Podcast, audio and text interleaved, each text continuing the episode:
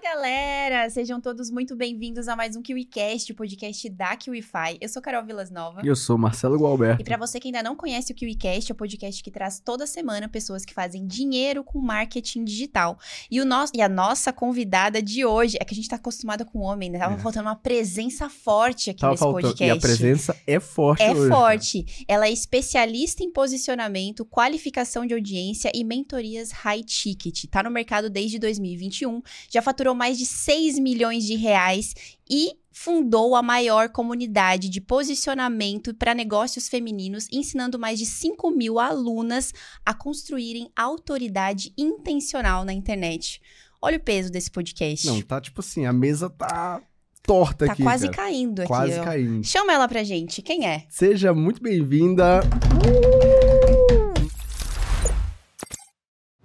Maia Santos. Gente, que delícia estar aqui. Obrigada, principalmente pela apresentação. E é uma honra, um prazer estar aqui com vocês hoje. Prazer Legal, é todo nosso. Prazer é nosso. E Maia, a gente já te conhece um pouquinho, bateu uma resenha de ontem pra hoje aí, mas conta pra galera que não te conhece de onde é que você veio e como é que o marketing digital apareceu em sua vida. Eu adoro que sempre que alguém vai contar como eu comecei no digital, a primeira coisa que a pessoa fala é: eu comecei do zero. Falo, nossa, meu sonho era ter começado do zero, porque eu comecei foi do negativo mesmo. Então, eu comecei com o nome do Serasa, no negativo, e foi assim que eu comecei no marketing digital.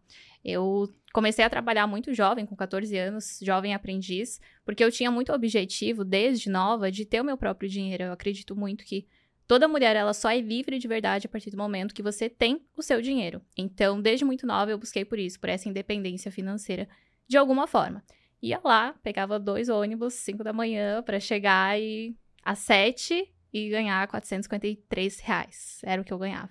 Com 14 anos. Na época, para mim, era uau. Uhum. Vou sair daqui e vou comprar um McDonald's. Era incrível. Era toda a meta que eu queria da minha vida. E eu comecei no digital, na verdade, como social media. Então, eu comecei ali por 2020, eu fazia alguns trabalhos social media. Veio aquela onda da pandemia forte e a maioria dos meus clientes eram de negócios físicos. Então, eu tinha ótica, loja de beleza, é, loja de ótica, de roupas fitness, marmitas. Uhum. Eram esses os clientes que eu tinha. Quando veio a pandemia, tudo fechou. Então, eu perdi todos os meus clientes. E naquele momento eu tava, meu Deus, o que, que eu vou fazer agora? Porque eu tô sem cliente, com um boleto para pagar e eu preciso dar um jeito de alguma forma na minha vida. Na época eu já fazia publicidade e propaganda, então fazia faculdade. E eu comecei a ver o digital como uma oportunidade. Só que eu não sabia o que fazer. Porque quando a gente entra pro digital, você tem muitas possibilidades. Então você pode empreender e isso assusta muitas pessoas. Uhum. Porque quando a gente começa a empreender, são infinitas as possibilidades que você tem. Só que a minha mentalidade sempre foi de se nada é certeza, se eu vou empreender e eu não vou ter a certeza de que eu vou ter um salário no final do mês igual um CLT, eu não vou ter a certeza que eu, não vou, que eu vou dar certo.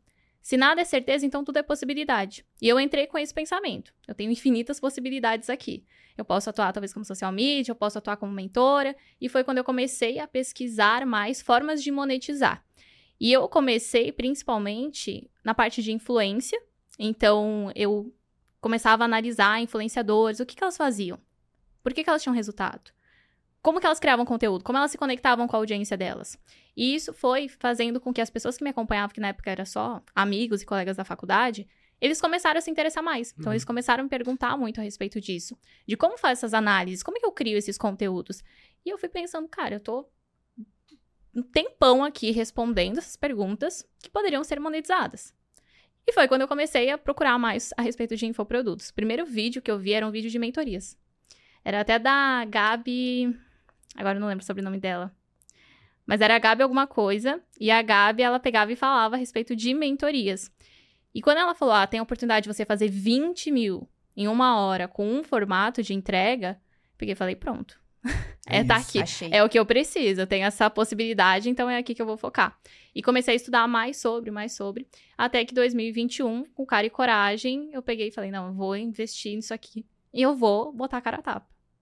Cara, Não. mas assim, você começou a fazer conteúdo sobre social media, e aí você identificou ali uma demandinha, e aí você criou o seu primeiro infoproduto de social media, ensinando outras pessoas a fazerem isso não? Não, era já na, na parte do conteúdo mesmo.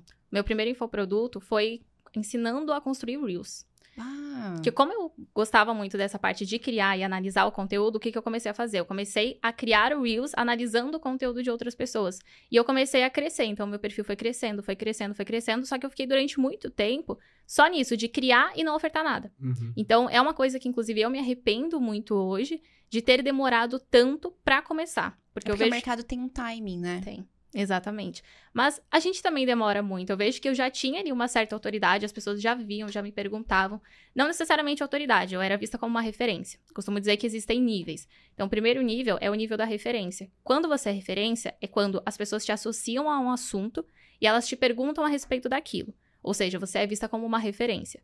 Quando você passa a ser autoridade, é a partir do momento que as pessoas te associam a um assunto, elas te perguntam aquilo, mas elas não perguntam mais com aquele aspecto de, ei, me dá uma dica sobre isso. Elas falam, quanto eu preciso pagar para aprender com você a respeito disso. Então, a partir do momento que você tem pessoas dispostas a pagar para aprender com você, você está sendo vista como uma autoridade. Então, foi nesse momento que as pessoas começaram a falar, mas quanto que você cobra para me ensinar isso? Eu não quero só consumir, eu não quero só que você me responda, eu quero aprender com você. E eu enrolava. Eu pegava e falava, ah, eu não tenho produto. As pessoas pe pegavam e pediam. Tem uma mentoria, tem uma consultoria, eu falava, ah, eu não tenho. E hoje eu vejo que também era um erro muito comum que eu cometia. Por quê? Mesmo que você não queira, às vezes, ah, alguém entrou em contato comigo pedindo uma mentoria individual. Mesmo que você não tenha. Pra lead, a gente dá preço. A gente não fala, eu não tenho. Você dá preço. Nem que você coloque lá em cima. Então, por exemplo, hoje eu já não faço tanto mentorias individuais. Eu prefiro fazer mentorias em grupo, por exemplo. Mas toda vez que alguém entra em contato pedindo, ah, tem uma mentoria individual, eu boto o preço que eu ancoro lá em cima. Porque se a pessoa fechar, é uma oportunidade que eu tenho. Então, para a lead, a gente dá preço, a gente não dá.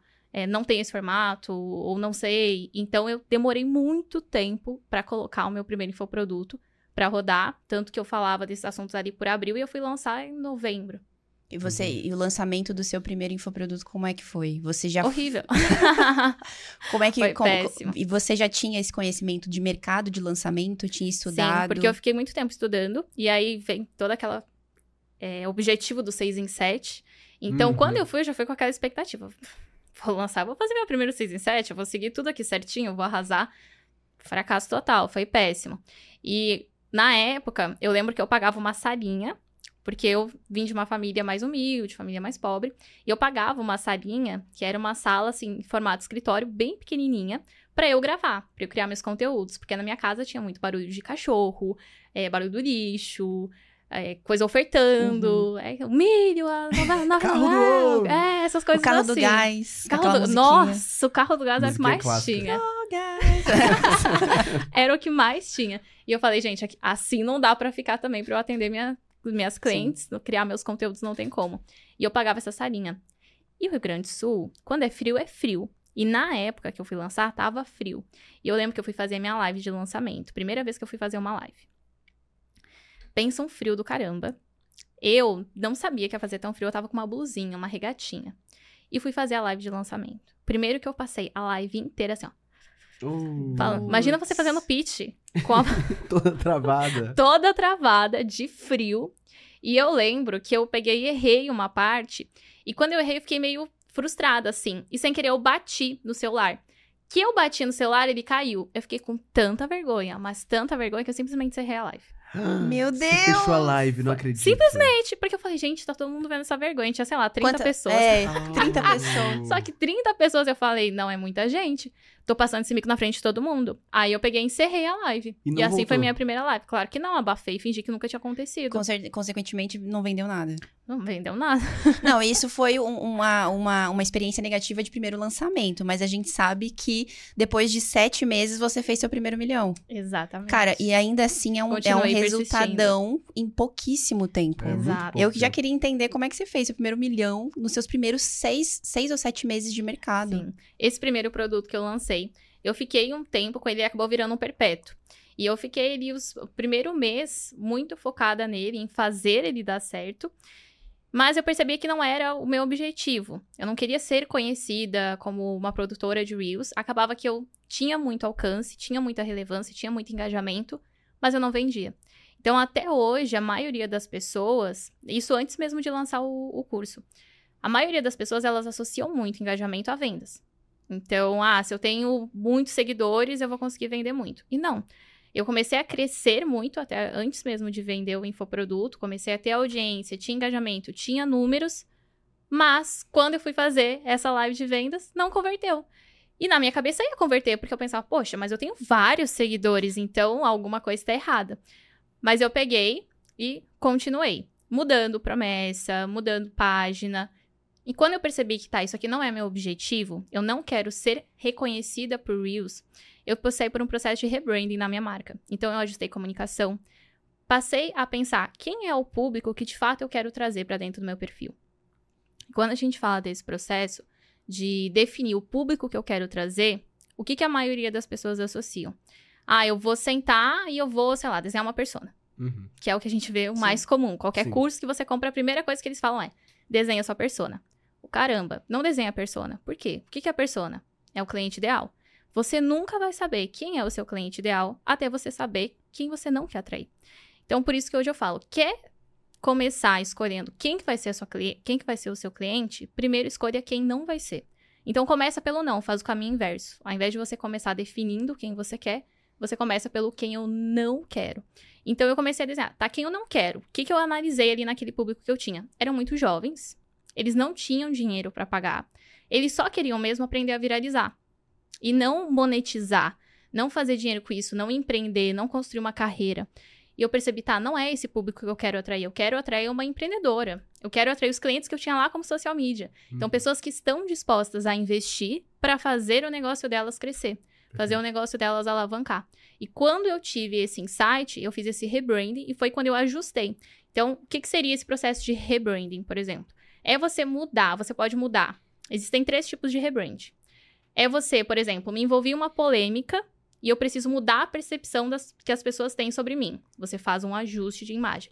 Foi muito o que a Carol do BBB fez quando ela saiu, por exemplo, que ela saiu com aquela imagem mais manchada Uhum. por conta Aquela Carol com K? isso. Ah, é por conta ali da verdade, eu lembro Juliette. disso. E ela foi mudando toda a imagem dela para que as pessoas tivessem outra percepção sobre ela. Desde trazer roupas num tom mais, Mais, claro. Eu mais vi até clarinho. um vídeo dela, num- parecia um clipe dela numa praia e tudo mais. Exatamente, pra mudar essa percepção que as pessoas tinham dela de quê? De vilã. Então foi construída essa imagem de vilã dela durante o BBB e ela precisava sair desse lugar. Então o que, que ela começou a fazer? Esses pequenos ajustes de, peraí, vou trazer um- umas cores mais suaves, vou trazer uma comunicação mais suave para que as pessoas tenham outra percepção de mim. Então esse é o primeiro tipo de rebrand, quando você faz para sair de uma percepção geralmente associado a polêmicas para limpar a sua imagem. O segundo tipo é quando você quer mudar, por exemplo, a faixa etária do seu público, que era um dos meus casos. Quando você atrai um público, às vezes, muito jovem ou inverso, muito velho, e eu quero mudar, eu quero atrair um público diferente. Já o terceiro tipo é quando você quer mudar, por exemplo, é o quanto seu cliente pode pagar. Então, eu passei por esses dois processos, que é tanto da idade quanto a classe social do meu, do meu cliente. E passei a estudar mais as marcas que eu gostaria que as pessoas associassem a mim. E nesse processo de rebranding, eu mudei muito a forma ao qual eu me posicionava. Então, por exemplo, antes a pessoa entrava, tava lá no meu Instagram na bio. É ensino você a crescer do Instagram do zero. Quando eu boto ensino você a crescer do Instagram do zero, quem que eu vou atrair? Uma pessoa que tá começando, porque é do Uhum. zero. Sim, E uma pessoa que quer foco o quê? No Instagram. Não necessariamente no negócio dela. perfeito. Então, eu mudei essa narrativa para ensino você a construir autoridade dentro do Instagram. Porque eu consegui construir uma autoridade dentro do Reels em pouco tempo. Então, eu tinha essa habilidade e eu tinha o processo ali mapeado do que, que eu fiz para construir isso. E quando eu fiz essa transição, as pessoas passaram, pera, agora ela não vai me ensinar Instagram do zero. Então, quem não tinha que estar ali foi saindo. Legal. Aqueles Legal jovens foi mesmo. limpando. E é importante você ter essa percepção de quem eu quero ter, quem eu quero não ter, porque a partir do momento que você se reposiciona, que você passa por um rebranding, você vai afastar muitas pessoas. E tudo bem, porque esse filtro inteligente tem que ter. Então, até hoje, tem muitos posts que eu faço que eu chamo de post limpeza. Então, é aquele post que a gente filtra quem vai ficar e quem vai sair. E nesse momento que eu fiz esse rebranding, eu lancei também a comunidade, comunidade Wonder, que é hoje uma das maiores comunidades de posicionamento do Brasil, principalmente para negócios digitais femininos. E nessa comunidade foi quando veio o primeiro salto. Só que quando eu lancei, eu tava com zero expectativa. Eu tava assim, nossa, se eu fizer 10 mil, eu vou estar tá muito feliz. Porque na minha realidade, eu pensava assim, gente, 100 mil reais, essa coisa do marketing, eu falava, se eu fizer 100 mil reais, eu me aposento. Eu tinha certeza absoluta. Nossa, 100 mil reais era muito distante para mim. Então, eu tinha muito essa percepção. E a gente lançou e veio meu primeiro 6 em 7. E a partir dali foi primeiro 6 em 7, depois primeiro 6 em 1, depois primeiro 7 em 30, depois primeiro 7 em 7, 7 em 1. E foi indo a cada lançamento, a gente foi batendo novos marcos. Então, foi a partir da comunidade que a gente começou a crescer mais. Eu comecei a me posicionar mais para mentorias, como mentora de mentoras. Legal. Fui elevando o meu preço e hoje uma mentoria comigo, por exemplo, é 20 mil reais. Então, a mais barata. Fantástico. Isso é muito legal porque você construiu toda a sua narrativa a partir do seu primeiro lançamento fracassado, foi fazendo otimizações até chegar num produto ideal e se posicionou como mentor em pouquíssimo tempo de mercado. E às vezes as pessoas acham que o mentor ele precisa ter a experiência de anos fazendo aquilo. E hoje em dia no digital a gente sabe, né, que, tipo, um ano equivale a 10 anos e é Da mais alguma normal, né? coisa. Nossa, pra mim, um mentor, ele não é nem uma pessoa que tem muita experiência, ele é uma pessoa que tem muitos erros. Porque o que é um mentor, se não uma pessoa que vai acelerar o seu processo diminuindo os seus erros? Então, como eu fracassei muito, eu errei muito, eu cometi muitos erros ao longo da minha jornada, a partir do momento que você pode falar para outra pessoa, ei, existem dois caminhos. E a pessoa ela tá lá dividida, você vai falar, esse caminho aqui você vai errar isso, isso e isso. Nesse aqui você vai errar isso, isso e isso. A pessoa vai chegar mais rápido no objetivo dela. Porque ela já sabe onde que ela vai errar. Ela já sabe onde ela vai se frustrar. O meu primeiro lançamento fracassado foi, para mim, um aprendizado. Eu costumo dizer, a gente tem uma cultura dentro da empresa muito forte que é não existem erros, existem aprendizados. Então, para mim, ele não foi fracassado pelo, pelo por não ter suprido as Uhum. minhas expectativas, Sim. mas ele foi um grande aprendizado para que eu pudesse falar para outra pessoa, ei, isso aqui você vai errar, evita, não fecha a live de lançamento no meio Sim. dela, Sim, porque senão você não vai ter uma boa conversão. Perfeito. perfeito. Cara, você teve uma visão de madura, uma visão de mercado muito madura desde o início. Sim. Apesar de você ter tido essas primeiras frustrações, de forma alguma elas te pararam. Porque a gente já teve casos de muitas pessoas que, por exemplo, lançaram, não fizeram o tão famoso 6 em Uhum. 7, Sim. E parar. criaram uma, uma distorção daquela realidade, porque, tipo, ah, faturei só 30 mil. Só que, cara, 30 mil pra média do Brasil é, é Oh. muito grande. E, baseado nisso, as pessoas desistem, se desanimam. Na verdade, você utilizou isso como aprendizado e logo depois foi escalando seu negócio, encontrou ali os seus primeiros 6 em 7 e assim por diante, um milhão em 7 meses. A gente vai falar um pouquinho ainda sobre estratégia de lançamento, um pouco sobre posicionamento, mas falando dessa visão madura de mercado que você já entrou. Como é que foi? Você teve uma transição, teve um rebranding Uhum. muito bem feito da parte de que você produzia conteúdo para um momento que você começou a ser uma autoridade de posicionamento. Mas quais foram os aprendizados que você conseguiu tirar desse seu primeiro contato com o digital, quando você era social media, produção de conteúdo, que você conseguiu aplicar mesmo você estando em outro local do digital, que agora é posicionamento, autoridade, mentoria? Principal aprendizado pra mim, hoje eu vejo muitas pessoas falando o quanto o mercado mudou. Ah, porque o mercado tá diferente, porque antes era mais fácil, na pandemia era mais fácil. Como eu não entrei na pandemia, eu não peguei essa fase que o ROI era maravilhoso, que você investia pouquíssimo e voltava um monte de dinheiro. Então, eu não peguei esta fase. Eu já entrei na fase que as coisas estavam dando errado, Uhum. segundo os marqueteiros. E o que eu percebi desde que eu comecei é tudo sobre a constância. E quando eu falo de constância, não é, ah, eu vou postar todos os dias. Não, é constância em no seu negócio, você, naquilo que você acredita, nos seus valores. Aquela Maia que falava de Reels, o que, que ela estava muito preocupada?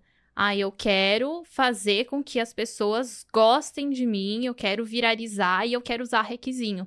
E não, no jogo do longo prazo, não é isso que vai determinar o seu resultado. Mas é o quanto de você, dos seus valores, tem no seu negócio.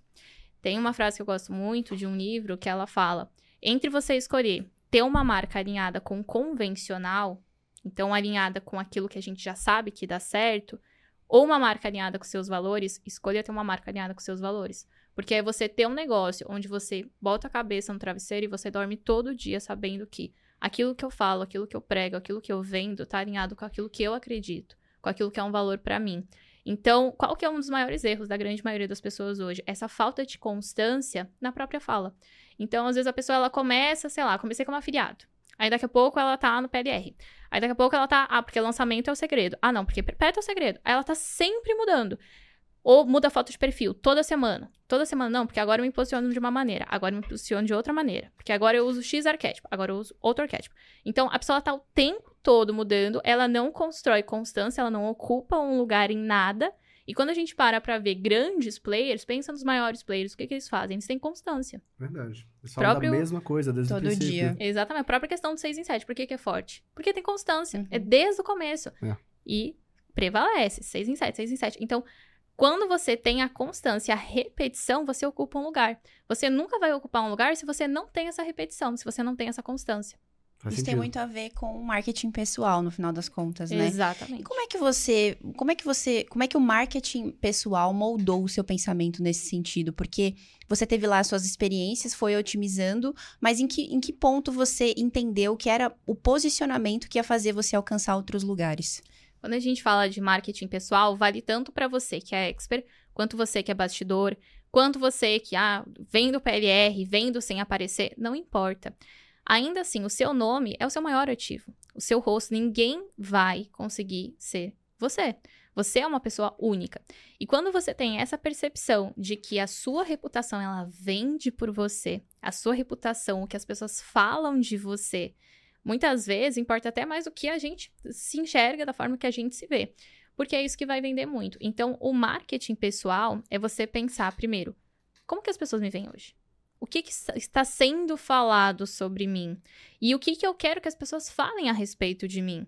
Porque vamos supor que na internet você prega ah, que família é um valor para você, mas você não age de acordo com aquilo, uma reputação demora anos para construir, mas é Exato. segundos para acabar com ela. Uhum. Então, quando você olha para sua reputação, você olha para o seu nome e você se enxerga como uma marca, e você se coloca tanto no digital quanto no mundo como uma marca, eu sou uma marca Maia, por exemplo, eu tenho isso muito separado. Eu costumo brincar com a minha audiência que tem a Maiara e a Maia. Então, a Maiara, gente, ela é caseira. A Maiara ela não gosta de sair de casa, a Maiara ela não gosta de falar, a Maiara é introvertida, ela é tímida.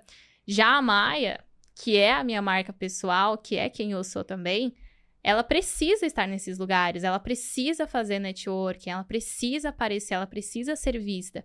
Porque se ela não for vista, ela não vai chegar onde ela realmente quer. Então, não é você criar um personagem, mas é você compreender que existe uma separação entre o seu CPF e o seu CNPJ, mas que ambos vão estar ali para potencializar. E quando você compreende que um CPF forte constrói um CNPJ forte também, aí o jogo de fato vira. Oh, isso é muito legal, essa Uhum. analogia que você fez. Faz todo sentido. Visão madura de mercado. Sim. Muito bom. Vamos falar, quer dizer, antes de falar de posicionamento, vamos falar de método? Boa. Bora. Então, a gente sabe que você fala sobre o tal do método High Content. Uhum. Então, a gente queria saber o que é o método High Content e como é que ele pode auxiliar empreendedoras a criar conteúdos de alto valor em suas redes sociais. Perfeito. Qual que é a diferença do high content para outras formas de criar conteúdo? Hoje, o high content ele foca muito nessa qualificação de audiência. Então, eu costumo dizer, você não vai aprender comigo, por exemplo, a atrair 100 mil seguidores, 200 mil. Não, nem que seja mil, mas que sejam pessoas altamente qualificadas.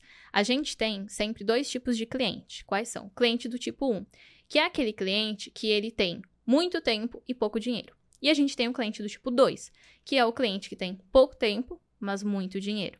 No High Content, a gente foca em atrair esse segundo cliente, o cliente do tipo 2. Por quê? Qual que é a diferença entre ambos? Esse cliente do tipo 1, ele vai buscar muito por uma pessoa que vai fazer por ele.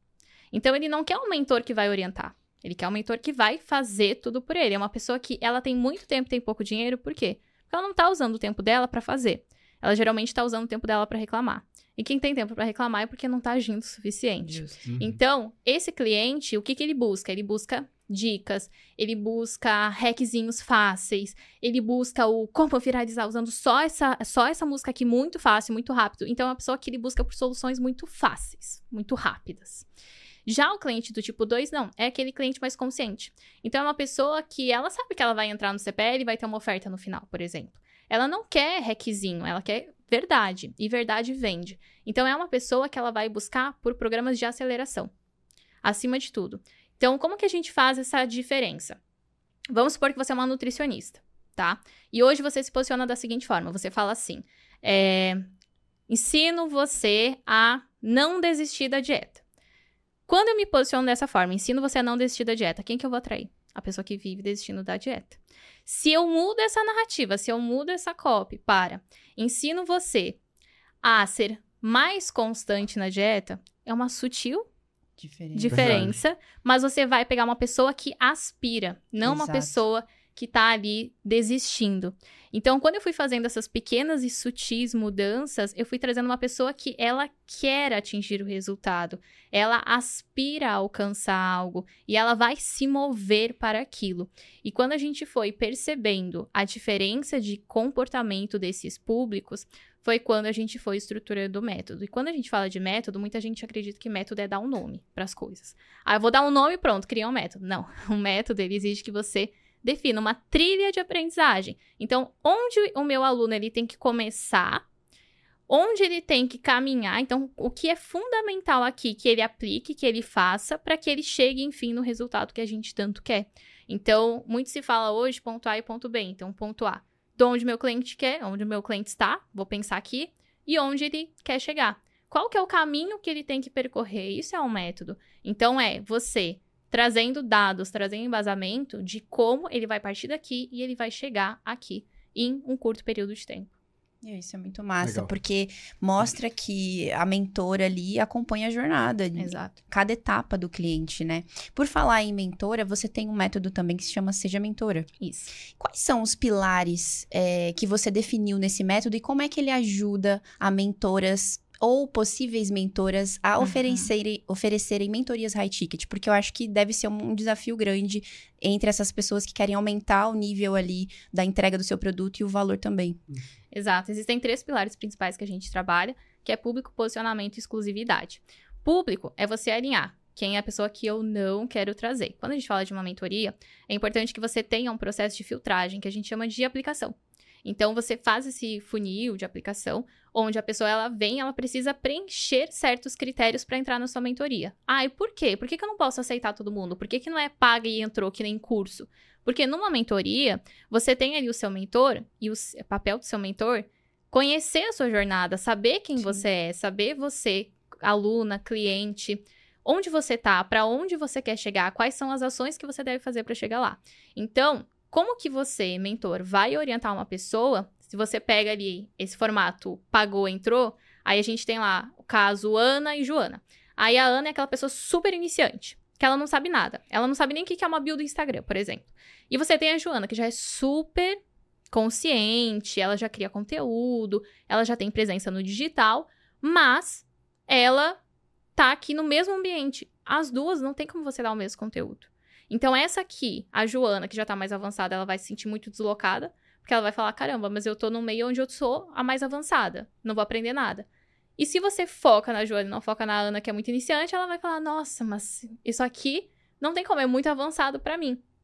Então, gera uma discrepância quando você tem esse formato. Primeira coisa, vai fazer uma mentoria, tem que ter aplicação, tem que ter barra de corte. Então, você tem que ter critérios que precisam ser cumpridos para a pessoa entrar ou não na sua mentoria. Legal. Ah, mas se a pessoa não tá no perfil, você tenha outro produto abaixo, então, para que vá criando esse processo onde ela vai elevar, ela vai chegar até a sua mentoria.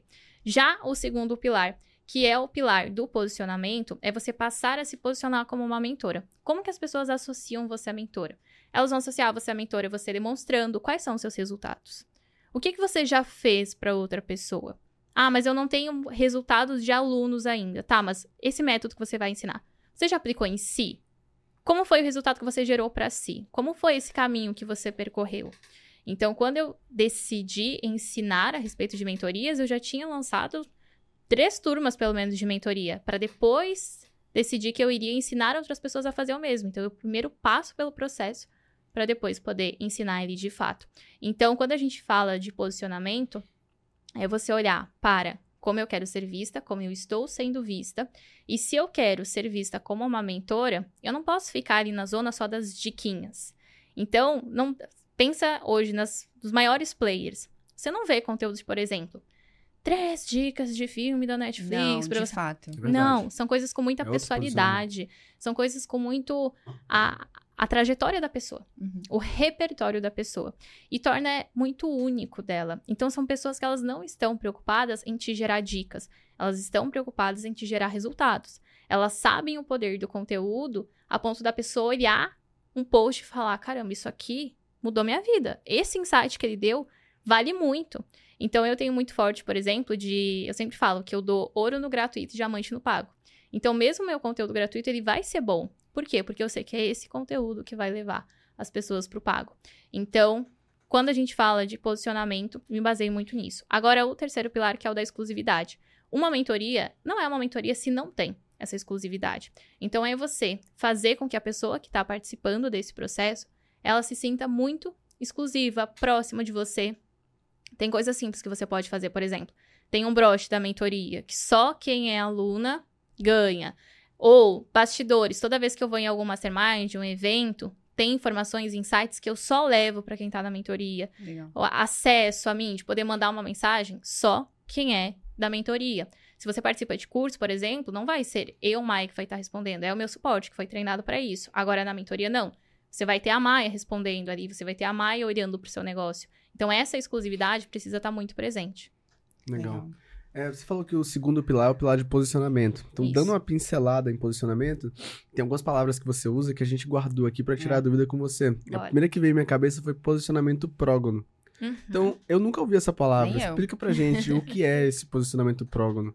O posicionamento prógono é uma metodologia que a gente tem de posicionamento, onde a gente mapeou alguns principais perfis e o que as pessoas buscam. Então, por exemplo, se eu sou uma marca que as pessoas elas buscam por o meu cliente, ele vem até mim buscando por valor, eu tenho um posicionamento Valley. Então são quatro tipos de posicionamento que a gente tem mapeado, que é o Valley, o Insigne, o Pioneiro e o Guia. Então cada um deles, ele é uma descrição de marcas. Quando a gente pensa, por exemplo, na Starbucks, o que, que a Starbucks vende além de cafés? Ela vende pertencimento. Pertencimento. Não é a única. Existem outras marcas que focam nisso. Harley Davidson. É uma Uhum, tribo. Então, isso é porque você tem uma marca com um perfil de posicionamento insigne. Então, o prógono, na verdade, ele é um estudo que a gente trouxe associando arquétipos de marca com tipos de posicionamento já do mercado. E a partir daí a gente mapeia e vê, ela, a pessoa consegue analisar através de um mapeamento a qual tipo de posicionamento ela pertence. Oh, isso é Uau. muito bacana, eu Muito nunca legal. tinha ouvido. eu Primeira acho. pessoa é que bem trouxe diferente. isso aqui. Exato. Inclusive, já deixa o like para um conteúdo inovador que apareceu aqui na mesa do KiwiCast. Tá sendo, Verdade. inclusive, quase uma mentoria isso É. aqui, né? quase não, acho que é quase porque ainda não terminou o podcast. Até o final, vocês Justo. vão ter certeza que é. Legal que dos seus métodos a gente consegue enxergar que cada um vai complementando a próxima Exato. etapa da Perfeito, jornada. Exatamente. O que gera, no final das contas, uma taxa de recompra aí muito grande. Então, vamos falar disso? Vamos. Como é que você faz para que os alunos comprem de você novamente? Além de, claro, a gente entendeu aqui que você complementa a jornada deles com Uhum. um próximo passo. Mas como é que você cria essa narrativa lá dentro da comunidade? Não, perfeito. Eu tenho um formato de esteira que ela não é aquela esteira tradicional, que a gente tem ali, começa por aqui, depois você vai subindo, subindo, subindo. Por quê? Porque dentro do meu público, eu tenho aquela mulher que ela já é mais avançada e eu tenho aquela que é um pouco mais iniciante. Então, eu tenho aquela, por exemplo, que tá precisando de um reposicionamento e aquela que tá precisando se posicionar pela primeira vez. Dito isso, eu não posso chegar para que tá precisando de um reposicionamento e falar assim, ó, não, pera, começa aqui no meu e-book e aí você vai subindo até chegar na mentoria. Ela não quer isso. Então eu tenho um formato de esteira que eu chamo de esteira órbita. Então um produto complementa o outro e um produto leva para o outro. Então, por exemplo, se você começa a jornada na comunidade Wonder, lá você vai aprender sobre imagem, vai aprender sobre conteúdo. Agora, você saiu daqui, no final, na última aula, vai ter uma oferta levando para outro produto. E às vezes, dentro da comunidade, por exemplo, o que ocorre muito é de, ah, Mai, eu vi aqui esse treinamento de infoprodutos e eu quero muito aprender a estruturar minha mentoria. Pera, tem um produto aqui pra você. Então ela não precisa esperar passar por toda a jornada pra chegar lá no outro produto. Não, os produtos eles estão todos em uma órbita que é a Maia. Então eles elas conseguem ir zanzando, digamos assim, caminhando por essa órbita de produtos. Quais são as ações que você pode fazer para gerar mais recompra? Over delivery, acima de tudo. Então, é trazer algum elemento que vai surpreender o seu aluno. Maia, como que eu consigo fazer isso? Pensa hoje na melhor experiência que você já viveu, como consumidora. Pensa num hotel que você foi. Pensa numa viagem. Vocês têm, assim, algum, al- alguma experiência que marcou muito vocês? Que foi muito uau, assim. Dubai. Pra mim. Dubai. Universal Studios, na Flórida. Boa. Então, pensa assim na maior experiência que você viveu. Por que, que ela foi a maior experiência? Mista isso. Ah, e eu senti que mexeu muito com as minhas emoções. Ah, e Dubai era tudo muito organizado. Era tudo muito limpo. Pensa qual foi. Às vezes é um hotel que você foi, que, sei lá, por exemplo, aqui na, no KiwiCast, vocês talvez não saibam, mas eles mandam, gente, um roupão personalizado pra gente. A gente chega lá no hotel, lindíssimo, tem um roupão com o nosso nome. Isso é uma experiência, é um over delivery. Então, eu vou pensar em como aquilo fez com que eu me sentisse e como eu posso replicar para o meu negócio. Nossa. Então, toda vez que eu vou desenhar um over delivery, uma experiência para o meu cliente, primeiro eu penso: qual foi a experiência cinco estrelas que eu vivi e que eu posso fornecer para ele? Segundo ponto que aumenta muito taxa de recompra e diminui taxa de reembolso. Onboarding bem feito. E quando eu falo de onboarding, o que, que as pessoas pensam? Ah, onboarding é eu pegar e mandar um e-mail para o meu aluno parabenizando. Não. O onboarding, ele é, seu cliente entrou, pagou. O que, que vem agora? Como que ele vai acessar o seu produto? Por onde que ele começa? Como que ele mexe na área de membros? Porque a gente, dentro da nossa bolha, a gente sabe mexer numa área de membros. Sim. A pessoa entra ali na QIFI, vocês que já estão conhecidos, não, porque isso aqui é óbvio. Não é óbvio para o seu cliente. Então, como que ele mexe naquela plataforma? Como que ele acessa? Como que ele deixa um comentário? Por onde que ele começa? O que que ele precisa fazer? O que que ele precisa ter? É você deixar mastigado para o seu cliente. E tem algo também que eu aprendi até com uma amiga minha, Carol Interne, que é você ter uma página de onboarding. E isso pouquíssimas pessoas do mercado fazem. Quando eu falo página de onboarding, muita gente associa módulo de onboarding. Não é a mesma coisa. Um módulo de onboarding é a pessoa entrou no seu curso, você vai trazer aulas para ela onde você ensina. Você vai acessar aqui e você vai preencher esse e esse caminho. Você vai começar por essa aula, depois você vai para cá e depois você vai para cá. Isso é um módulo de onboarding. Uma página de onboarding é a pessoa pagou, na hora do checkout já vem uma página onde tem um vídeo você mostrando para ela, olha, nesse momento você recebeu um e-mail, você vai abrir esse e-mail, você vai clicar no link, você vai colocar mastigadíssimo. A gente não tem problema algum de suporte de pessoas falando assim, ai, não consegui acessar. Por quê? Porque já tem ali tudo mapeado para ela. Às vezes, ah, qual que é a, o que geralmente assim lota suporte de outros experts? É pessoas que botaram o e-mail errado. Verdade. Sim. Nossa, preenchi o e-mail errado. Não, porque não veio o acesso. Eu paguei e comprei. Não veio o acesso. Tá alguma coisa errada. A pessoa já vai lá no Reclame Aqui. Mas por quê? Porque não teve esse onboard bem feito. Então a pessoa ela pagou, já vai ali a página direto, pegando e mostrando para ela: olha, talvez se você não recebeu o e-mail que eu tô te mostrando aqui, é porque você pode ter preenchido seu e-mail errado. Fica tranquila, porque aqui embaixo tem um botão pro suporte, aí tem um botão pro suporte do meu time, levando a pessoa para lá. Fantástico. Olha o cuidado, né?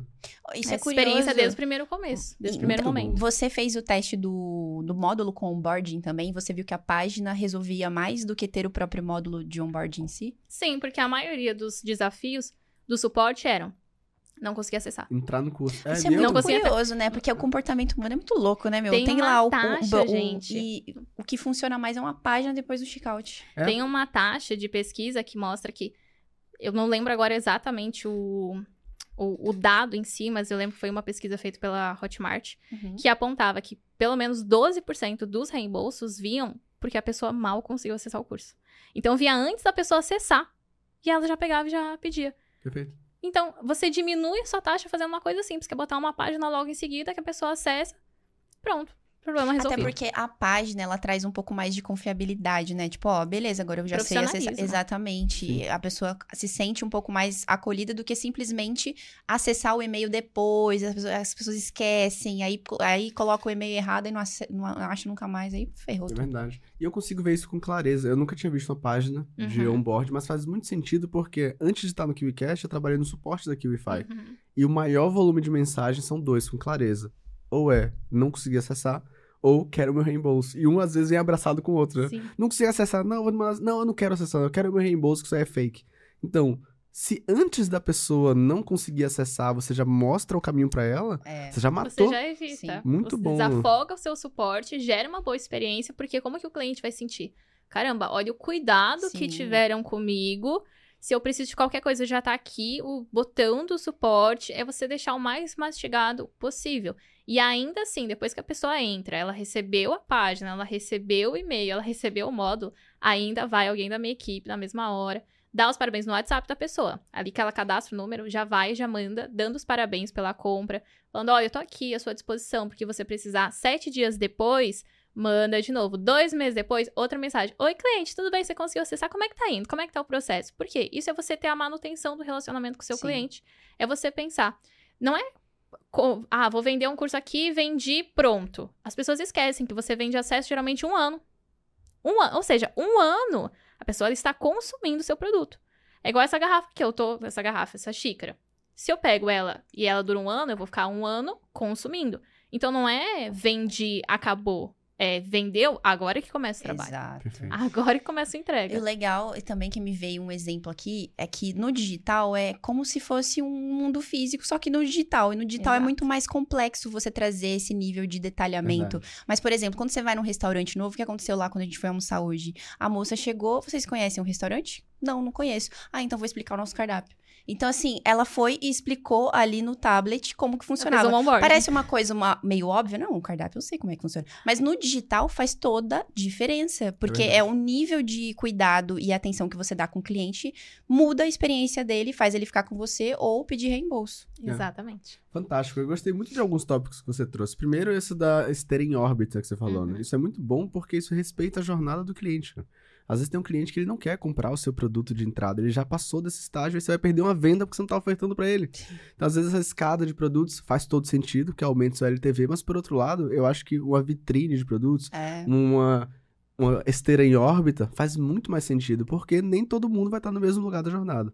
E o segundo, esse foco na, na recompra, né? fazer com que a pessoa tenha uma excelente experiência para usar o produto e depois, dentro do seu produto, ofertar outros produtos seus, faz muito sentido também, porque acho que a gente viveu uma grande onda de oferta direta, e aí o pessoal que é, um, é muito de você vender uma vez para aquela pessoa, uhum. aquele produto que às vezes está solto e não se conecta com outros, mas todos os grandes players vendem com recompra, porque é um único custo de aquisição para depois você vir um lucro infinito e ninguém confia mais em você do que a pessoa que já comprou uma vez. Exato. Então faz todo sentido focar Tem nisso aí. Tem um dado que demonstra que 30 é 30% mais barato você manter um cliente do que você captar um cliente novo. Ou seja, o seu melhor cliente não é o cliente que você vai captar amanhã, depois de amanhã ou daqui a um ano.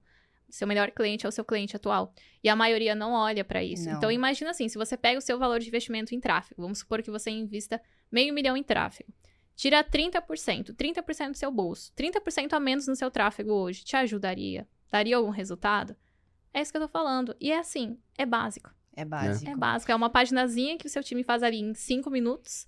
É uma, uma experiência de você mandar uma mensagem que às vezes você que está começando, você tem poucos clientes, ah, eu tenho 10, 15 alunos. Você consegue fazer isso manualmente. Você consegue pegar ali o número da pessoa, bota na sua foto do WhatsApp, uma foto de suporte, algo mais profissional, você mesmo chama, dando as boas-vindas. Então, principalmente para quem está começando, é ainda mais fácil. Conforme você vai escalando, você vai tendo mais clientes, aí você vai precisando delegar, você vai precisando trazer time para isso. Mas se você está começando, é ainda mais fácil você gerar essa boa experiência e você focar principalmente em manter o seu cliente atual. É uhum. É muito legal fazer parte desse momento do mercado onde as pessoas estão olhando para isso, sabe? Cada Sim. vez mais, isso está ficando cada vez mais profissional e personalizado, os atendimentos, principalmente no que se trata de vendas online. Porque antes as pessoas fugiam de falar com pessoas ou venda sem aparecer.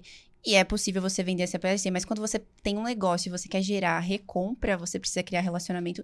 Eu não vejo outra maneira de fazer isso a não, não ser criar relacionamento e oferecer uma boa experiência. Sim. E no momento em que o custo de aquisição por cliente está ficando cada vez mais caro, esse é um caminho natural é, que as pessoas natural. precisam seguir. Agora sim, a gente está falando de custo de aquisição de clientes, a galera pensa logo em tráfego e altos investimentos, mas a gente sabe que os seus lançamentos batem sete dígitos no orgânico. E isso eu imagino que é algo que interesse muito a galera, né? Como é que eu faço um milhão de reais no orgânico?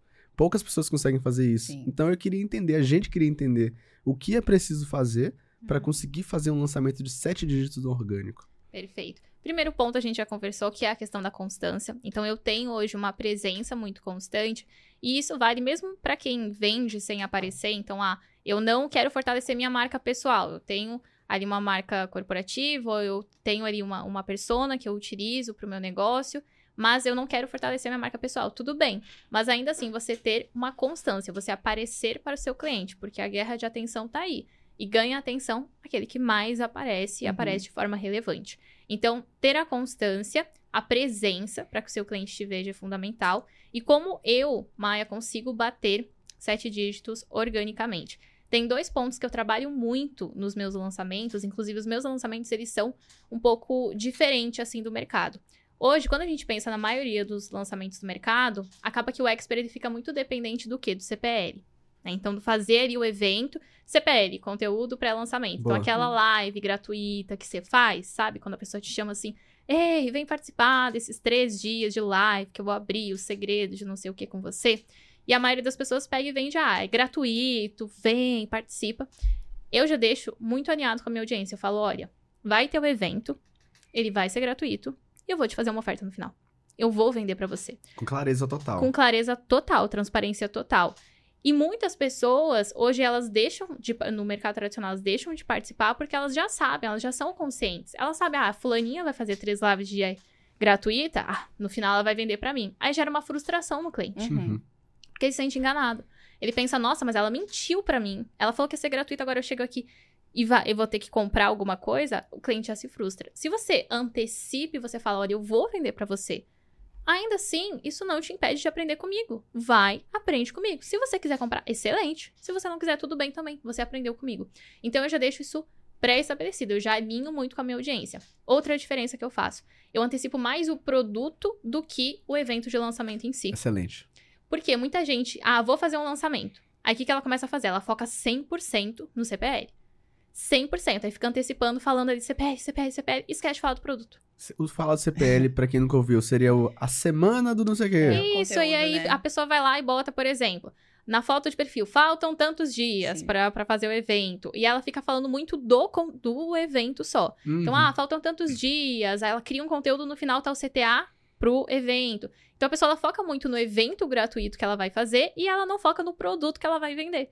Eu faço o caminho inverso. Por quê? Quando você foca muito no evento, você fica 100% dependente desse evento dar certo, do seu CPL dar tudo certo, de você fazer um pitch converter. Só que eu já tive uma experiência lá no começo. Pode ser que o evento não Pode. seja tão bom assim. Pode ser que você bata no seu celular e você desliga o seu CPL do nada, como podem acontecer várias outras Sim. coisas. Então, aquilo que a gente falou de como a gente aprende com os erros que eles viram Uhum. aprendizagem, foi o momento que eu pensei, caramba, o esforço que eu tive pra focar no evento, se eu direcionasse pro meu produto, eu não ia ficar tão dependente desse evento para vender. Então, existem muitas interferências que podem ocorrer no CPL. Às vezes, pode faltar luz.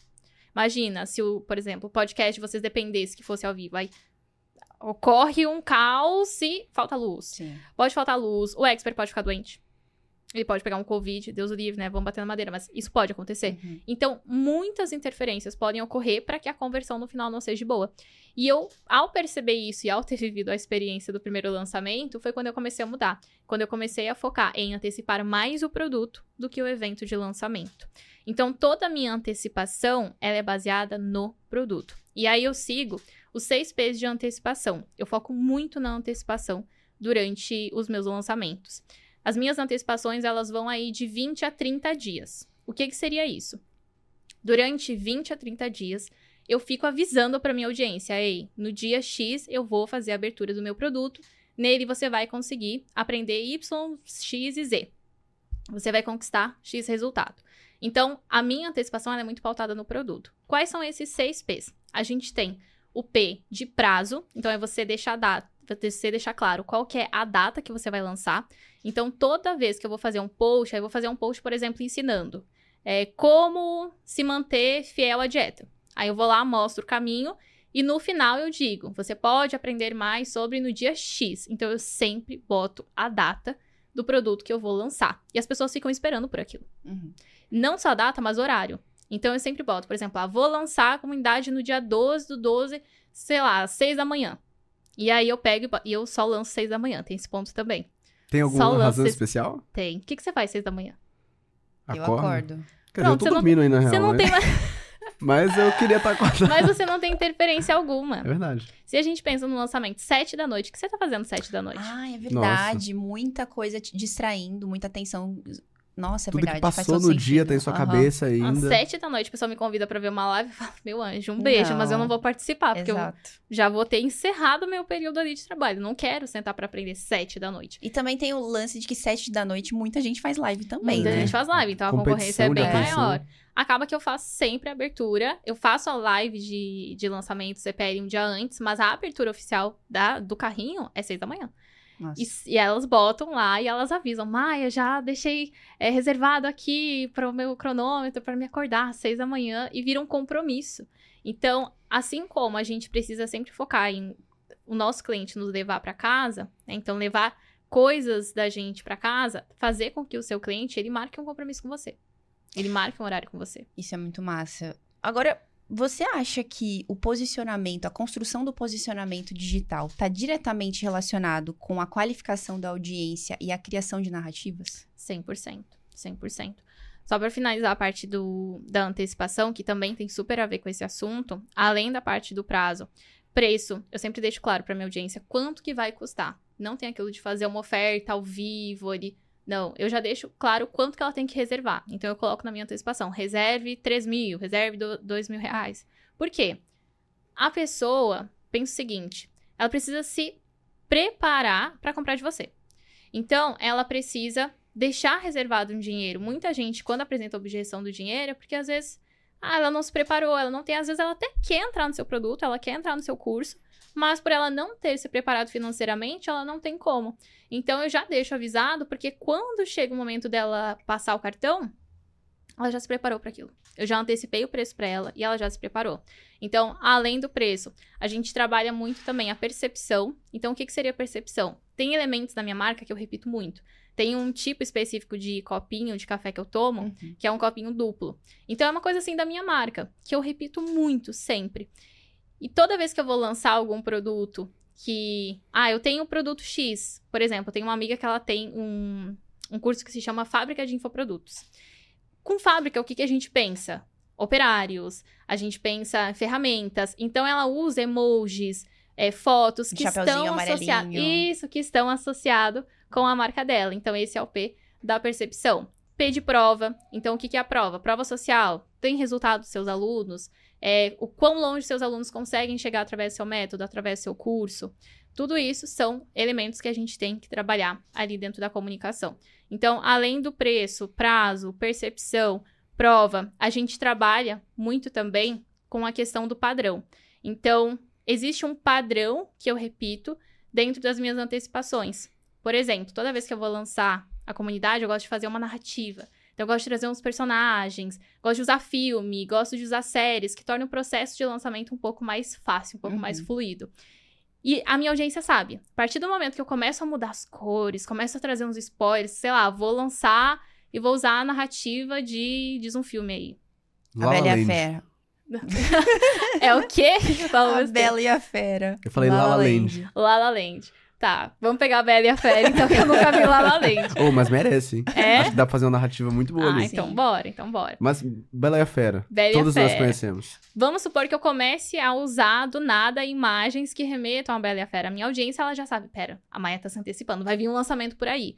Por quê? Porque é um padrão, eu repito isso. Então, eu é começo a massa. jogar spoilers, elas já vão associando, elas sabem, começam a se preparar que tá vindo o lançamento aí. E quando você tem esse padrão, as pessoas, elas ficam esperando. Elas Sim. ficam ansiosas por aquilo. Então, esse é o modelo de antecipação que eu uso sempre.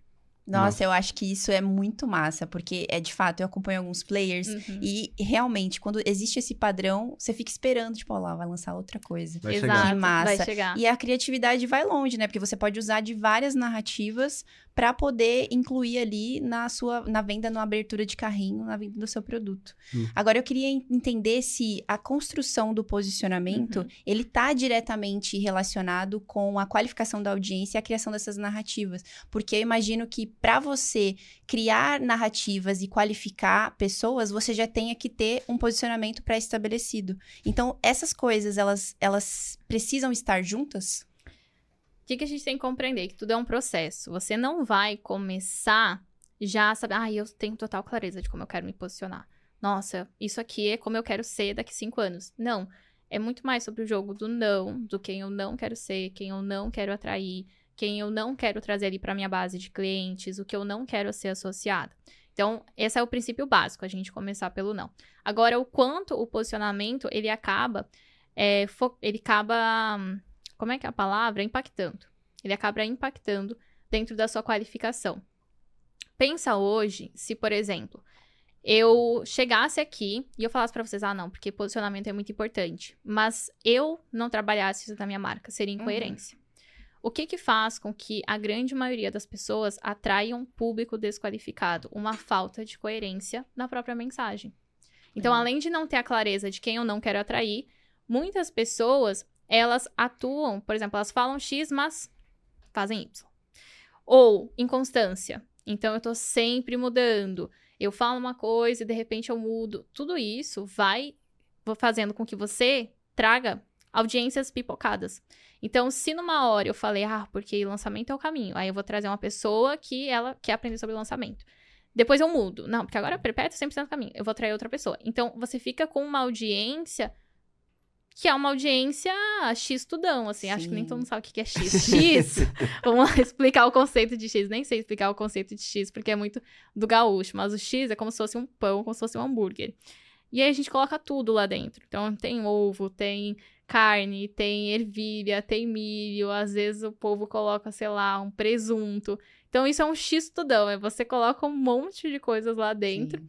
Às vezes dá bom, mas no caso do marketing não dá tão certo. Isso é massa você dizer, porque no digital rola essa essa disputa, né? Tipo, de querer fazer tudo ao mesmo tempo. Não, vamos surfar todas as ondas é. e não sei o que. E é legal você trazer também a visão de que tudo é um processo. Então, você precisa ter constância naquilo para poder se posicionar e aí, a partir disso, qualificar a sua audiência e construir a narrativa. Então, é. são, são coisas que se relacionam, mas existem etapas diferentes para acontecer, pelo que você me disse. Exatamente. Sim. Isso também está totalmente direcionado a se eu tenho clareza de quem eu sou com quem eu quero, com quem eu não quero me conectar, eu começo a criar conteúdos e começo a me conectar com a minha audiência de uma forma planejada, Sim, programada. Exato. E não é só tipo, ah, eu preciso entregar cinco posts essa semana, mas será que isso está alinhado? Será que daqui a dois meses isso, esse post vai estar tá alinhado com a narrativa que você queria para aquele momento? Será que você olhando para trás, você olhar e falar, cara, não tinha nada a ver eu fazer isso aqui, uhum. eu só tava preenchendo espaço. Uhum. Que talvez seja até o que muitos social media atualmente fazem, eles preenchem o espaço mas não pensam estrategicamente nas ações é. que eles estão tomando. Exato. E você fala também sobre conteúdo estratégico, né? Inclusive, para quem nunca ouviu, explica pra gente o que é um conteúdo estratégico e qual é a diferença para um conteúdo comum, por exemplo. Uhum. Quando a gente pensa em um conteúdo comum, eu sempre costumo chamar de conteúdo Google, que é aquele conteúdo que, se eu entro no seu perfil e tem lá um post, cinco formas de você crescer o cabelo. Eu consigo encontrar esse mesmo conteúdo no Google? Se sim, ele é um conteúdo comum. Agora, hum, se legal. tem, por exemplo, uma história sua, uma trajetória que é sua. Então, por exemplo, ah, eu. É, foi de, nesse dia foi o dia que eu consegui aplicar a forma que fez meu cabelo crescer. Ou nesse dia mudou o crescimento do meu cabelo. Então eu vou contar algo que aconteceu e isso vai trazer uma pessoalidade maior para o meu conteúdo. E o que, que é uma intencionalidade, que as pessoas falam muito? É você colocar intenção. Então, é, eu vou fazer esse post, qual é a intenção dele? Ah, eu quero me conectar com a minha audiência. Eu quero gerar compartilhamento. Eu quero ensinar algo. Eu quero gerar uma emoção. Qual que é o objetivo? Isso é uma intencionalidade, é você colocar uma intenção naquilo que você quer fazer. Que é uma maneira boa de você saber em si, ah, Maia, o conteúdo que eu tô produzindo, ele tá alinhado ou não com a audiência? Faz o seguinte. Hoje, para e pensa.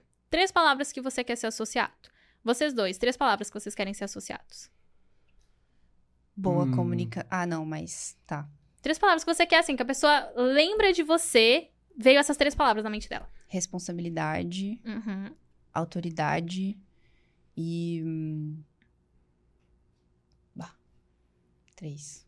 Três. Pensa aí. Enquanto você pensa, eu vou aqui. Vai lá, vai, vai lá, manda lá. Eu gostaria que eu fosse associado a prosperidade, abundância e saúde. Saúde. Boa. Abundância. Abundância. Abundância é um termo legal.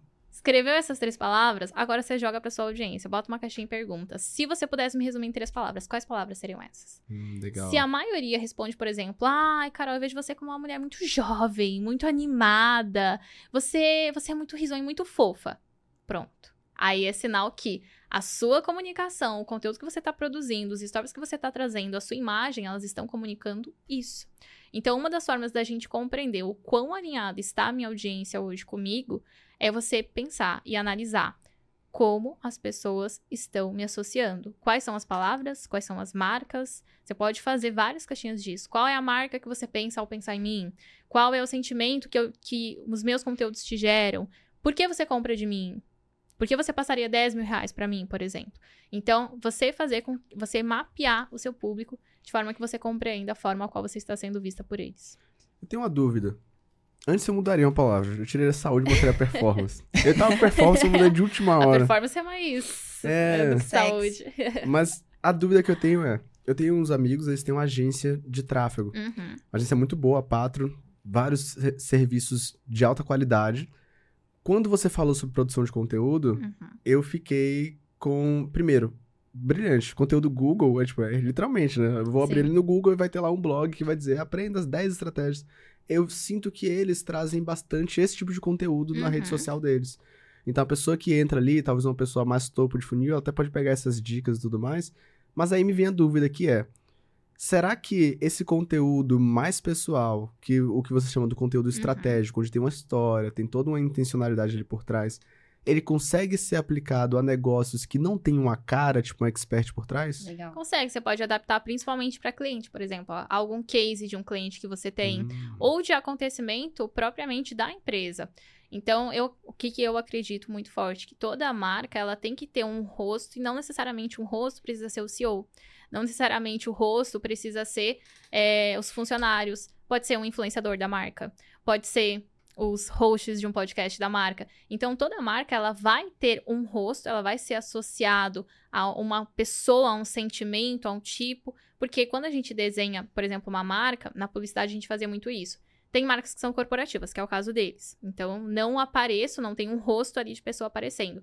Mas toda marca tem uma, uma brand persona. O que, que é essa brand persona? É a persona da marca. Então, é a pessoa, o personagem. É, essa marca, eu consigo descrever ela como uma pessoa? Se vocês fossem descrever, por exemplo, a Apple, você, claro, a Apple tem o Steve Jobs, não, não casa tanto. Mas pensa aí numa marca de água, sei lá. Pra De descrever água? uma pessoa na marca? Voz. Isso. Tipo Harley Davidson. Eu penso num cara, um cara branco, com a touca. Tipo, touca não, um, Pronto. um duragzinho, Então, é uma brand branca, persona. Com uma, você com associa. você- jaqueta de couro.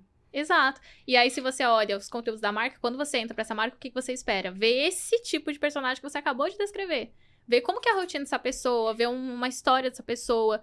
Como, eh, se eu entro no Instagram da Harley, eu quero ver a história do cara que saiu durante um mês com a família na sua moto pra viver e explorar Verdade. o mundo. Perfeito. Então, eu quero ver esse tipo de conteúdo, porque no final do dia, as pessoas compram o quê? Emoções. Uhum. Pessoas, elas não compram produtos, elas compram ideias, elas compram o como eu quero me sentir ao comprar esse produto. Então, a gente associa, mesmo marca corporativa, a gente sempre vai associar uma brand persona, que é essa, esse personagem da marca. Massa. E Quando, por exemplo, trazendo o- usando o exemplo que você deu de abrir a caixinha e fazer uma Uhum. pergunta, e aí de repente as pessoas respondem algo diferente daquilo que você gostaria de estar é, passando para elas. Qual que é a linha tênue entre você mostrar intencionalidade e deixar de ser você mesmo? Uhum. Muito boa pergunta. O que, que eu vejo? Muitas pessoas, quando elas começam a estudar sobre isso, de ah, eu tenho que ser mais intencional e tal, então eu vou construir um personagem. Não. Você, como ser humano, você vai ter várias características suas. Então você vai ter aquele lado seu que é mais divertido, você vai ter aquele lado seu que é mais introvertido. Quando a gente fala de eu vou pegar a minha marca e eu quero que as pessoas me vejam, eu, Carol, eu, Maia, e eu quero que a minha marca, o meu nome, seja grande, pensa hoje quais são os atributos da sua marca que estão relacionados com a sua personalidade. Então, eu até costumo fazer uma analogia de uma piscina de bolinhas. Imagina que você está numa piscina de bolinhas. A gente tem várias cores numa piscina de bolinhas. Cada cor representa um aspecto da sua personalidade. Então, a roxa é o seu lado divertido, a rosa é o seu lado criativo. Quando a gente vai pro digital, você até pode ser todo todas as pessoas, só que pode gerar esse sentimento de Sim. ela é tudo, ela é fofa, mas ela é braba, mas ela é crítica, mas ela é tranquila. Quando a gente vai para posicionamento, você definir o seu lugar, é como se você desse luz para uma bolinha. Você Perfeito. não vai deixar as outras de lado. Vai continuar sendo você. Só que você vai escolher na sua marca o que você quer mostrar. É você ter um filtro inteligente. Tem coisas que eu não mostro da minha vida. Por quê? Primeiro porque eu, Maia, me dou a permissão de manter coisas só pra mim. Legal. Então, por exemplo, tem pessoas que elas acham que o Instagram delas é diário. Aí elas vão lá e começam a contar. Não, porque terminei com o namorado. Aí começa a contar toda a história de término. E ok, isso até pode trazer uma conexão, uma proximidade com a audiência, mas pode colocar muito num lugar também de. Ai, amiga, eu sei que você Uhum. passa por isso. E aí você entra nesse lugar de amiga, meu amor, pra sair depois pra você vender. Sim. Nossa, mas você tava lá na merda e eu tava te ajudando, agora você quer cobrar 10 mil reais com você? Não, não vou fazer isso. Então, é você pensar o que eu quero mostrar da minha marca, o que faz sentido pra minha audiência, porque no final do dia tudo é sobre o seu cliente. Então, não tem coisas que não tem por que eu trazer, porque não vai agregar nada pro meu cliente. Então, eu vou Concordo. trazer o que pra ele é relevante, o que pra minha audiência faz sentido, o que pra pessoa que vai passar o cartão pra mim é relevante. Isso é muito massa. Eu Uhum. tava conversando com a outra produtora que, inclusive, veio gravar o podcast, Camila Falk. E a gente tava conversando sobre exatamente isso. Quando você vai é, mostrar o rosto e ser um expert no digital, principalmente, vender o seu infoproduto, ela já mostra o rosto, mas não de uma maneira intencional. Ela Uhum. mostra o rosto de uma maneira intencional para vender os produtos dela.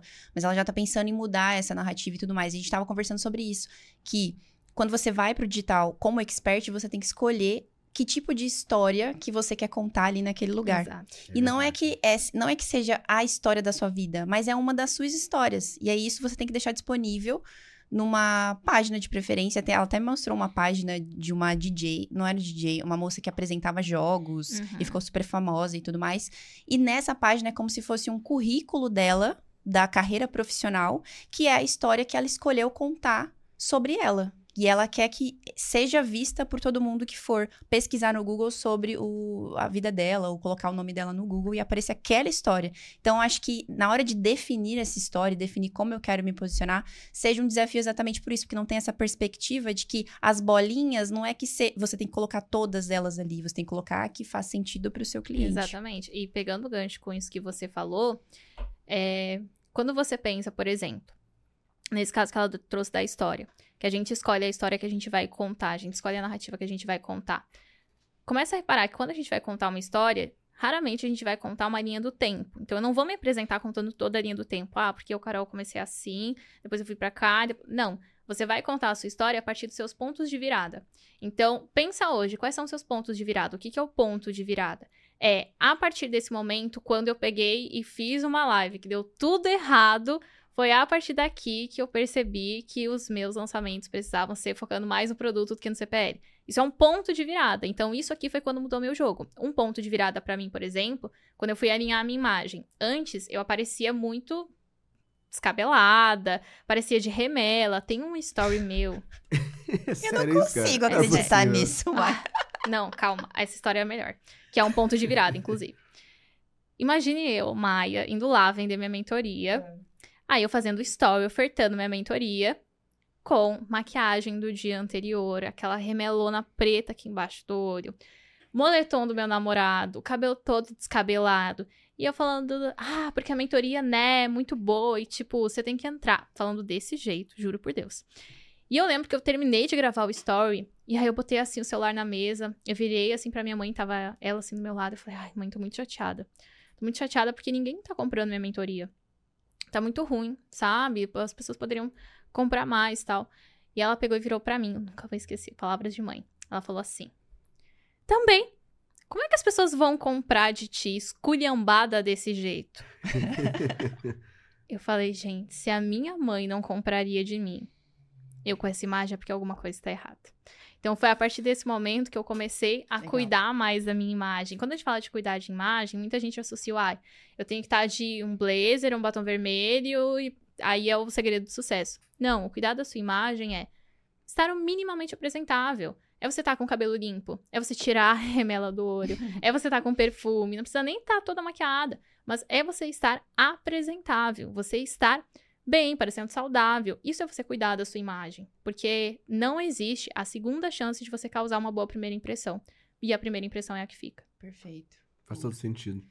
Ô, Maia, hoje você tem um ecossistema de produtos e talvez o seu produto mais high-end, ou um deles, é o Mentor Experience, Uhum, que ensina as pessoas a estruturarem e venderem uma mentoria high ticket, correto? Isso. A gente vive um momento que o mercado high ticket está bem inflamado, as pessoas querem se posicionar, querem vender, as margens são boas. Então, aproveitando que a gente está com um especialista aqui em nossa frente, o que é necessário para vender uma mentoria ou um produto high ticket? Perfeito. É você deixar claro para o seu cliente de que forma você vai acelerar o processo dele e o que, que ele vai, de fato, aprender junto com você. Por quê? Quando a gente fala de mentoria, tem muita gente que vende aquela ideia de não, é só, é só um acesso a mim pronto, já tá aí um motivo para você pagar 30 mil reais. Não é bem assim. Sim. 30 mil reais, a pessoa ela tem que ver uma vantagem Total. naquilo. Então, hoje, eu, eu cometi muito esse erro também no começo de, ah, não, porque a pessoa ela vai me acessar, ela vai chegar lá e pronto, só vou conversar com ela. Não, ela tem que compreender. Tem um caminho aqui, co- como que você vai me auxiliar? E tem um ponto que eu trago muito na minha comunicação, quando a gente pensa em produtos high ticket. Vamos pegar como se fosse um mercado físico mesmo. Vamos trazer o digital para dentro do físico. Quando a gente olha para marcas, por exemplo, Louis Vuitton, Gucci, essas marcas de luxo, o que elas possuem em comum? Essas marcas, elas não estão vendendo uma necessidade, elas estão vendendo um desejo. Porque um produto de luxo, um produto high ticket, ele é mais sobre o desejo do que sobre a necessidade. Como ser humano, nós temos dois tipos de necessidade: necessidade absoluta e necessidade relativa. Então, o que é a necessidade absoluta? Água. Eu preciso disso para viver. Sol, vitamina, eu preciso disso. Então, é uma necessidade absoluta. Já uma necessidade relativa, ela varia conforme o ambiente. Então, por exemplo, um ar-condicionado. Eu não preciso disso para viver. É relativo, mas foi criado pelo homem. Então, quando a gente fala de um produto high ticket, é mais sobre o desejo. Então, é você focar a sua comunicação muito mais na aspiração do que na dor. É você focar a sua comunicação muito mais no onde ela quer chegar do que só no problema. Porque quando eu compro um produto high ticket, quando eu compro um produto de luxo, eu quero suprir um desejo e não só uma necessidade. Não só uma dor. E dentro da comunidade, assim, quais são as maiores dificuldades das suas, das suas alunas, das suas mentoradas também, quando o assunto é transmitir essa autoridade para poder vender um produto high ticket? E como é que você auxilia elas a enxergarem o próprio valor e se comunicarem a partir disso? Acho que você já trouxe um ponto muito bom de enxergar o próprio valor. 90% das mulheres que vêm até mim têm essa dificuldade de Maia. Eu tenho resultado, eu tenho experiência, mas eu não tenho a coragem de cobrar alto. Eu não tenho a coragem de, às vezes, falar um não quando alguém vem e me pede um desconto. Esses dias eu fiz um post falando justamente a respeito disso. Eu, Maia, tinha muita dificuldade em falar não, em pôr limites. E nós, como mulheres, nós temos, fomos condicionadas a não falar não. Então, quando alguém vinha, uma amiga, e falava, por exemplo, ah, Maia, tem como tu fazer isso aqui pra mim, esse descontinho, faz dessa forma melhor? Eu falava, tá, tá, pode ser. Só que você precisa parar e avaliar. O sim que você tá dando hoje pra uma pessoa é um não que você está dando pra si mesma, porque era o que eu fazia. Então eu falava muito sim pra amigas, pra seguidoras e falava não pra mim. Não pro meu tempo, não pro meu descanso no domingo, não pro meu tempo livre com a minha família, com meu namorado. E esses nãos, eles foram acumulando. Até chegou um ponto que eu peguei e falei: chega, não tem mais como. Eu não tô mais com tempo pra mim. Eu não tenho mais. Eu, eu comecei a empreender pra ter essa liberdade, pra ter esse tempo. E eu não tô tendo isso. Então alguma coisa tá errada aqui. E foi nesse momento que eu peguei e comecei a exercer o não. E o não, ele é um processo. Ele dói. Quando você fala o não pela primeira vez, ah, porque essa seguidora aqui pediu essa dica. E eu vou falar não. Você sente um monstro. Você fala, nossa, gente, eu sou sem coração. Essa pessoa só pediu aqui essa dica. Não custava nada eu dar. Custa, custa seu tempo. Custa seu tempo, custa seu conhecimento, custa todas as horas que você passou estudando, custa tudo. Tem uma, uma frase da Santa Teresa que eu adoro, que até a, a Priscila Zilo fala bastante, que é justo que muito custe o que muito vale. Sim. Então, seu tempo vale muito.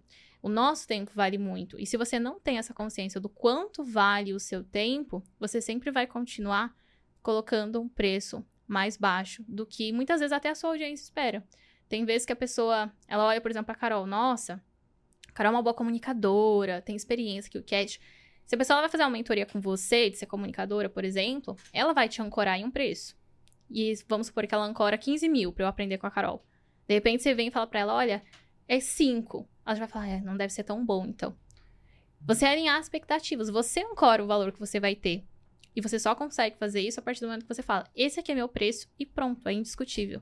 É esse aqui, paga quem pode. Perfeito. E você já filtra também sua audiência.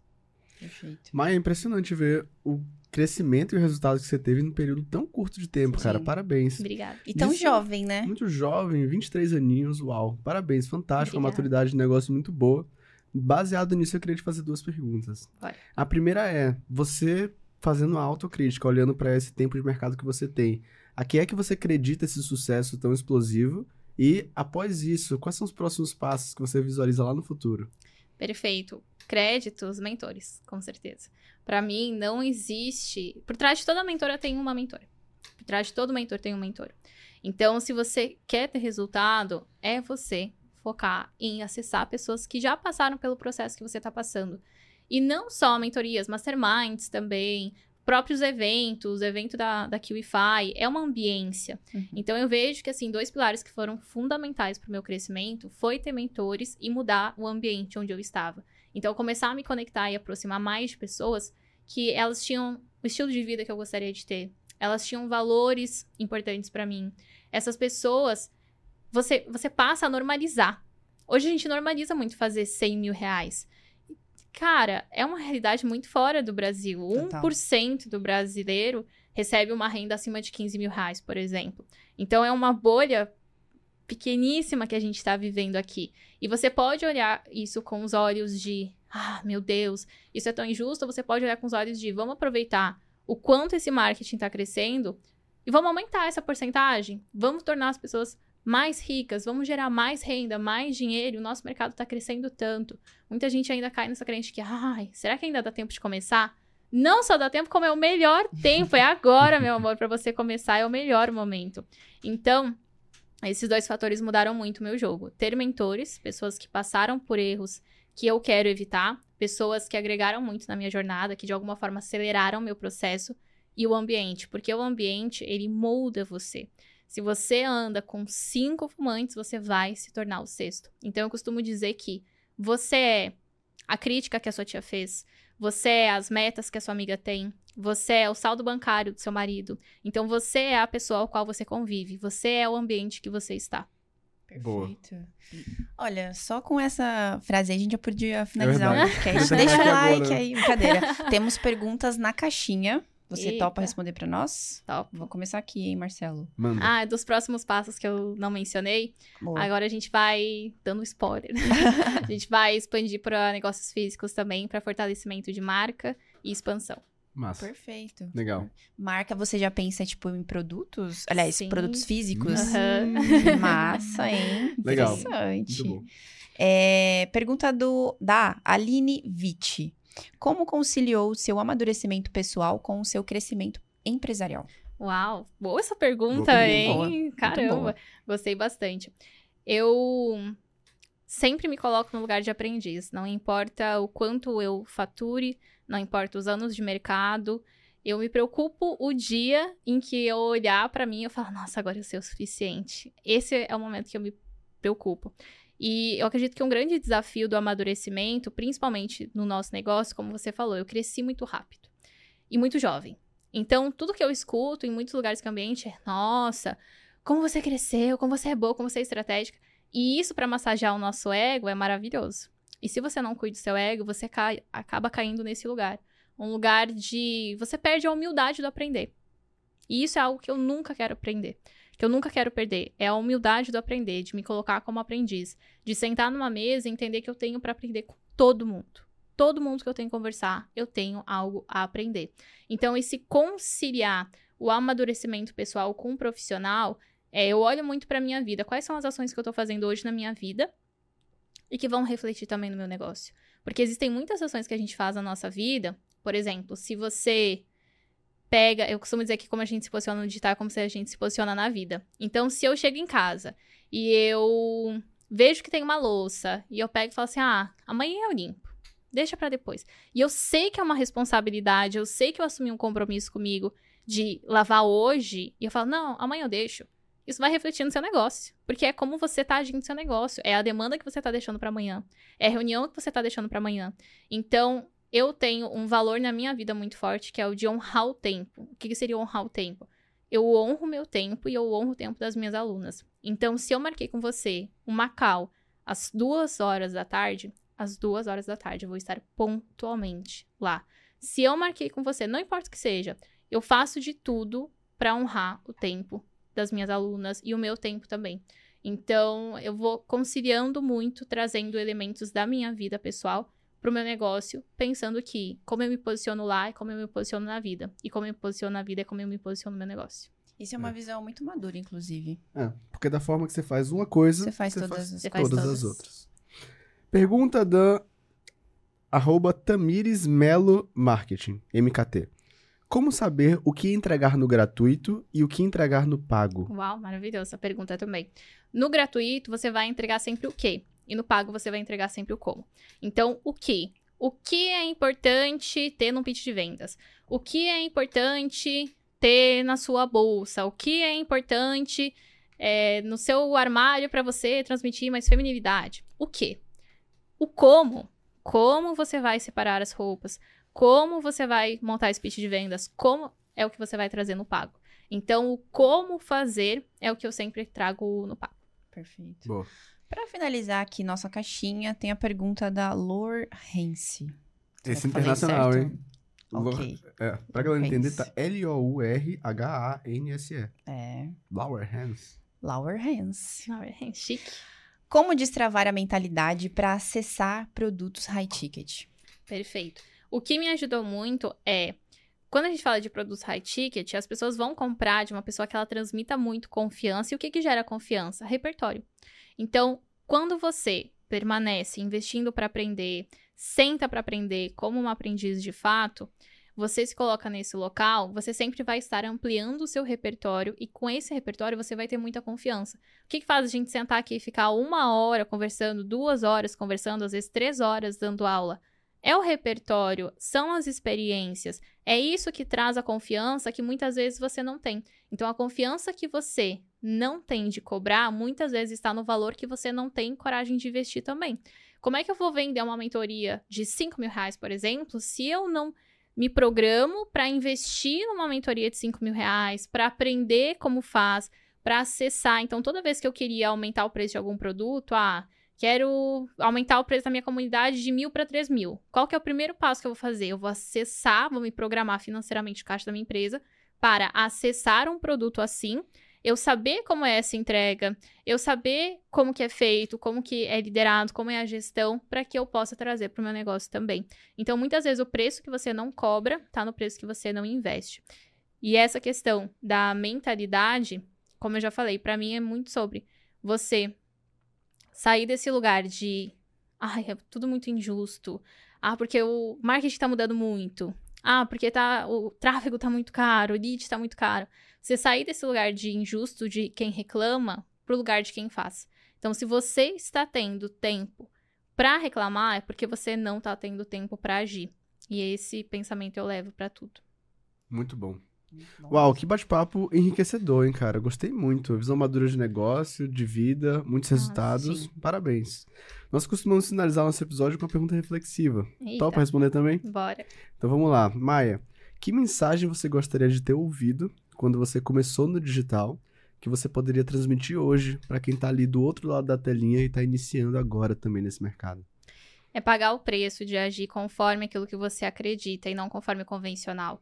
Então é importante você olhar para o mercado, é importante você olhar para aquilo que está sendo feito, é importante você olhar para as estratégias e estudar aquilo que faz sentido. Mas acima de tudo, é você poder deitar sua cabeça no travesseiro sabendo que você está agindo conforme aquilo que você acredita. Então, eu costumo dizer que eu pago o preço de ser ambiciosa, porque eu trago muito isso na minha comunicação. Então, eu ensino outras mulheres a ter mais ambição na vida delas, e eu já fui muito julgada por isso. Eu já ouvi, inclusive, de outras mulheres no mercado que mulheres ambiciosas eram vazias, fúteis e não ligavam para nada a não ser dinheiro. Sendo que a minha principal motivação para começar no digital foi poder proporcionar o melhor, tanto para mim, mas principalmente para minha família, para quem eu amo. E hoje tudo que eu faço é pensando também na minha família, no meu pai, na minha mãe, na minha irmã, em cada pessoa que tá ali, e também nas mulheres que hoje atuam dentro da minha equipe.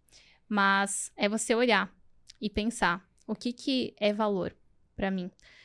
Eu pago o preço de ser ambiciosa e eu espero de verdade que qualquer pessoa que esteja assistindo aqui que você pague o preço também de ter a sua marca, de ter o seu negócio e viver ele conforme aquilo que você acredita. Se fosse um anúncio, eu clicava.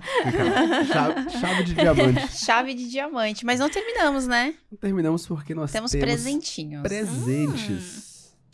Presentinhos. Over delivery.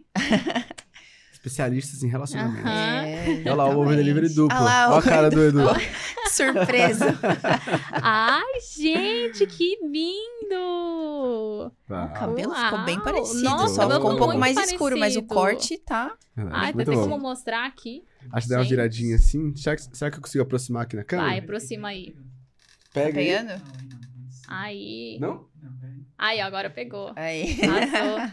É nice. Nossa, O capricho do adorei. time de Capricho. experiência. Parabéns, gente. Incrível. É literalmente para agradecer a sua presença aqui, Maia. Muito obrigada pelo seu tempo e também por ter compartilhado tanto conhecimento aqui com a nossa audiência. Eu tenho certeza que quem sair daqui vai sair já com várias coisas aí para colocar em prática. Muito. Por favor, não me decepcionem, né? Uhum. Inclusive, vai chegar uma galera lá no seu Instagram. Então, deixa aí suas redes sociais para que a galera possa tirar dúvidas com você também. Vocês podem me acompanhar principalmente no arroba MaiaSNTS no Instagram e Maia Santos no YouTube. Show. Perfeito. Vai aparecer aí na telinha. E o que, que precisa fazer depois de um podcast como esse, Marcelão? Para você que ficou aqui com a gente até o final, tenho certeza que você foi super impactado pelos conhecimentos e conteúdos que a Maia trouxe. Então já deixa um like, se inscreve no canal se você não está inscrito, ativa o sininho para receber a notificação sempre que sair mais um KiwiCast e deixa aqui nos comentários o que é que você tirou de melhor dessa aula.